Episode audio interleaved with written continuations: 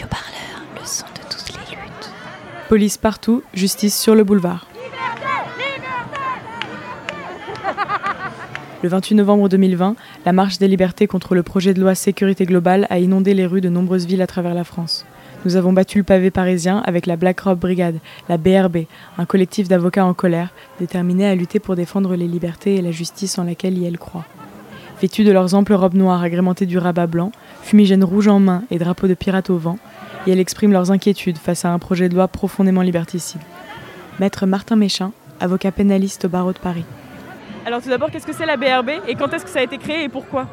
Alors la BRB, ça a été créé euh, au moment du- des manifestations contre la réforme des retraites. En fait, on s'était constitué en groupe euh, un peu différent des syndicats pour faire des manifestations, pour agir sur le terrain en fait. Et après, euh, on s'est euh, un peu élargi euh, sur la défense des libertés. Et donc c'est pour ça qu'on a manifesté à l'Assemblée nationale contre, la, contre, bah, contre le projet de loi actuel. On était place de la République euh, suite aux problèmes qu'il y a eu avec euh, les migrants, les, les SDF, les sans-papiers, etc. Et on est encore là aujourd'hui euh, pour la défense des libertés. Voilà. Maître Louise Storr, avocate au barreau de Paris. Est-ce que c'est important pour vous d'être mobilisé aujourd'hui depuis la profession d'avocate avec votre robe? Oui, c'est très important parce que les avocats doivent être aux côtés des citoyens quand, leurs droits sont attaqués. On le fait dans les tribunaux. On est au- aujourd'hui obligé de le faire dehors. On a fait des recours qui d'ailleurs euh, ont été très efficaces pour certains d'entre eux, certains de nos confrères qui ont fait des recours. Mais ça suffit plus aujourd'hui. Il faut être aux côtés du citoyen dans la rue avec nos robes pour leur montrer que bah, c'est pas, euh, pas un combat qui est vain le combat pour protéger leur liberté, que finalement le droit est aussi de leur côté. En tout cas, le droit qu'on représente nous et qu'on essaye de euh, faire respecter en euh, expliquant comme on peut aux citoyens, mais aussi aux législateurs, qu'il y a un moment, bah, il faut euh, qu'il y ait un petit peu d'équilibre. Et là, l'équilibre n'existe pas dans la loi qui est en train de passer en ce moment. Pourquoi est-ce que vous portez une caméra sur votre épaule? Alors effectivement, j'ai une, une petite GoPro euh, qui m'accompagne à chaque manifestation. Maître Alexis Baudelin, avocat au barreau de Paris. Alors c'est pas spécialement pour les manifestations que je fais avec les avocats, mais avec dans d'autres manifestations, euh, notamment Gilets jaunes ou sur les mouvements retraites sociaux. Je sais qu'il est particulièrement utile d'avoir un moyen de filmer, notamment dans les moments où ça devient, où ça devient critique, où ça devient chaud. Et je pense que c'est vraiment le sujet d'aujourd'hui, euh, la possibilité pour chaque citoyen de pouvoir filmer. C'est extrêmement important de pouvoir filmer pour contrôler notre police, effectivement. Et donc voilà, c'est pour ça que je porte cette, euh, cette caméra. Je l'active dans les moments où ça devient, où ça devient compliqué. Et parce qu'elle me protège et elle protège les autres. Maître Ariana Bobetic, avocate au barreau de Seine-Saint-Denis. Je pense à la phrase de Macron sur son post Facebook. Il a dit les images sont choquantes. Il faut s'interroger sur les mots. Ce ne sont pas les images qui sont choquantes, c'est les faits, les agissements, les violences commises par ces policiers qui sont choquantes. Les images ne font que les montrer, ce ne sont pas... Mais c'est extrêmement intéressant de noter que la phrase qu'il reproduit, c'est les images sont choquantes. Parce qu'en réalité, c'est ça. Jusqu'à présent, il ne voulait pas voir. Et c'est l'objet de l'article 24. On va cacher. Ça fait des années qu'on se bat contre une justice cassée. La, la justice des étrangers, on l'a reléguée au fin fond de l'aéroport de Roissy.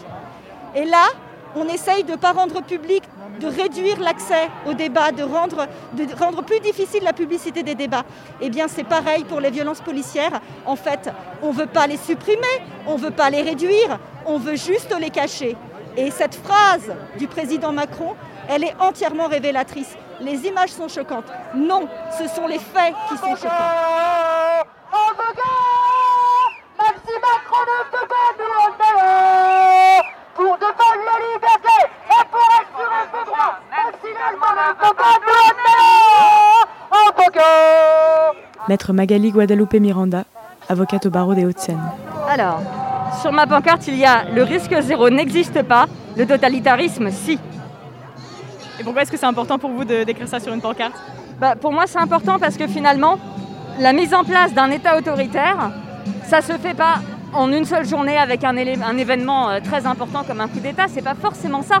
Ça peut être aussi l'accumulation progressive sur des années, voire des décennies, de lois qui, une par une, réduisent toutes les garanties qui sont données pour protéger les droits de l'homme et les libertés publiques.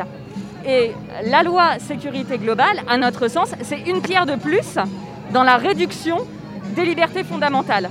Et en tant qu'avocat, je trouve ça extrêmement grave en fait. Je trouve très grave que la représentation nationale ne s'affole pas plus que ça Donc je pense qu'il est de notre devoir à tous, en tant que citoyens, en tant que, en tant que juristes, euh, en tant que tout ce que vous voulez, de défiler pour sauvegarder nos droits, les droits de tout le monde. Et c'est important pour vous de vous mobiliser depuis la profession d'avocat en particulier? Ben oui, je pense que c'est important parce que typiquement, euh, bah, nous, par exemple, quand on a les personnes qui viennent de garde à vue, dont on reçoit le dossier euh, pour aller devant le tribunal correctionnel ou euh, directement pour les assister en garde à vue, et que ces personnes nous disent voilà ce que vous lisez dans le PV d'interpellation, et ben en fait, c'est pas vrai. C'est-à-dire, je les ai pas insultés, euh, je, ne les ai pas attaqués, ceux qui sont venus vers moi, etc. Bah, au début de mon exercice de la profession, je me disais, bon, bah, c'est peut-être une excuse, euh, voilà, parce que la personne ne voulait pas reconnaître son, infraction. Mais maintenant, je commence à me dire, mais finalement, est-ce que ce serait pas vrai, en fait? Et malheureusement, je trouve que on en vient à douter systématiquement de ce qui est marqué dans un procès verbal de police.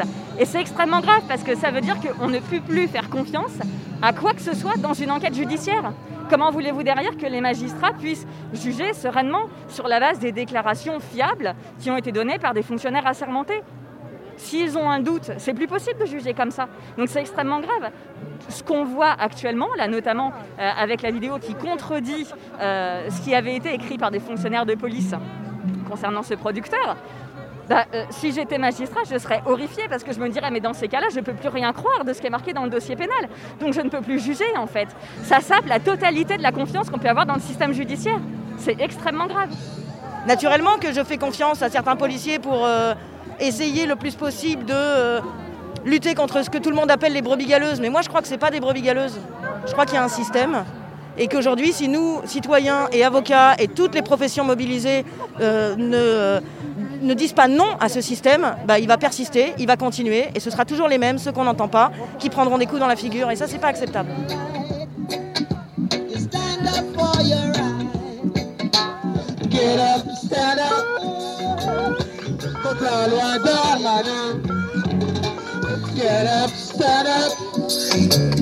Il fait moi le malin. Get up, stand up. Cause la loi Darmanin. Proposition de loi, elle est tout simplement dangereuse. On peut dire qu'elle est liberticide, elle l'est, mais elle est dangereuse parce qu'il n'y a pas que l'article 24. On veut euh, décupler les pouvoirs de la police municipale, qui ne fait pas l'objet des mêmes contrôles que la police judiciaire. On veut, et c'est pas anodin que cette proposition de loi émane d'un ancien policier du RAID qui aujourd'hui travaille dans le privé, a monté sa société entre guillemets de formation et sait que notamment à l'occasion des futurs Jeux olympiques, on va devoir recourir à la sécurité privée.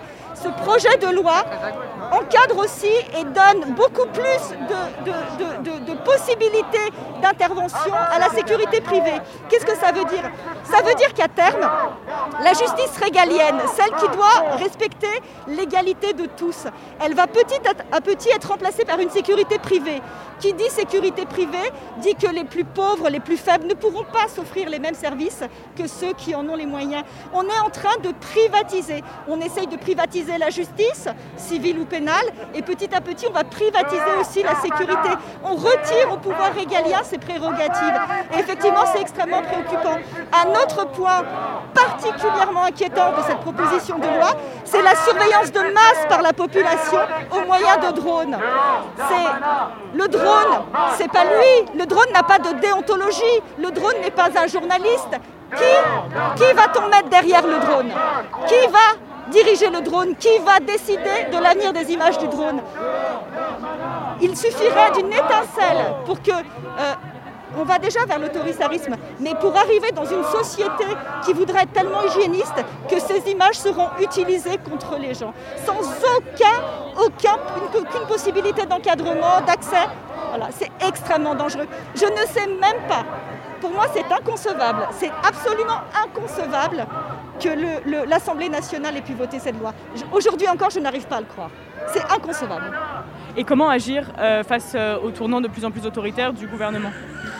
Bah, il faut qu'on soit de, le plus nombreux possible en fait. Et je pense qu'à euh, chaque manifestation, on est de plus en plus nombreux. le premier jour à l'Assemblée nationale, on a commencé à 16h, on était 200. Après, à 20h, euh, on était peut-être 2000 ou 3000. Euh, et là, aujourd'hui, euh, bah, je ne sais pas combien on est, mais on est beaucoup. on est nombreux. Et je pense que plus on est nombreux, plus on fera de bruit et plus le gouvernement hésitera peut-être à faire passer ses lois. Maintenant, euh, voilà, c'est toujours difficile. Hein. C'est pas parce qu'on est dans la rue qu'on va gagner, mais euh, en tout cas, on est là et on montre qu'on qu'on va pas se laisser faire. Bah, leur montrer qu'on lâche rien, leur montrer qu'on lâche rien. Nous, on va faire des recours. Euh, naturellement, on verra ce que décide le Conseil constitutionnel. Il faut taper de tous les côtés. Il faut taper de tous les côtés. Il faut aux fenêtres des immeubles. Il faut dans la rue. Il faut dans les recours. Il faut dans les dîners en respectant les gestes barrières et tout ce qu'il faut. Mais euh, je veux dire, le vivre ensemble, ça se cultive tous les jours. Et là, aujourd'hui, c'est ce qu'on est en train de briser. Donc euh, non, il faut bien sûr euh, se mobiliser partout et tout le temps. Parce qu'à un moment, on est un peu obligé d'aller à l'assaut de, choses qui... On est un peu obligé de sortir des sentiers battus, on est un peu obligé, oui, de faire les pirates, d'aller à l'assaut de tout ça, de casser un peu un système institutionnel qui bouge pas. Aujourd'hui, on est très content de voir qu'il y a plein d'avocats, on est très content de voir aussi qu'il y a des institutionnels, mais il y a plein de fois où ils sont pas là. La Crop Brigade avec cet euh, insigne de pirate, c'est pour montrer qu'il y a une résistance. Les pirates, c'est une résistance, c'est tout. Et on représente une résistance. Alors pour certains, on est des terroristes, comme en 40. Les résistants étaient qualifiés de terroristes. Alors je ne veux pas faire de comparaison qui n'est pas raison, mais il faut résister, les pirates, ça résiste. Même à un, même s'il en reste qu'un, ce sera nous.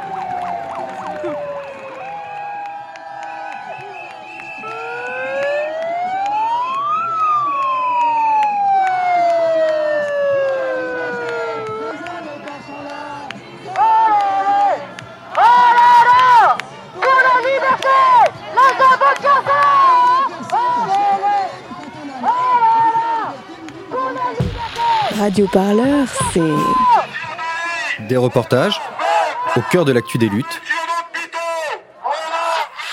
Des émissions et des entretiens David Dufresne, bonjour, merci beaucoup d'avoir pour penser les luttes. cette invitation sur Radio Parleur. Oui, l'hebdo-parleur. Je suis allé à Genève rencontrer le coronavirus. Il m'a saisi par le bras, il m'a fait un bisou sur le front. Votre édito satirico-bordélique.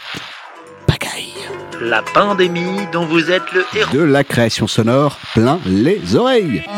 Pour aller, Partout, tout le temps, nous avons besoin de toi. toi, toi, et toi aussi. Alors faites un don sur radioparleur.net slash don.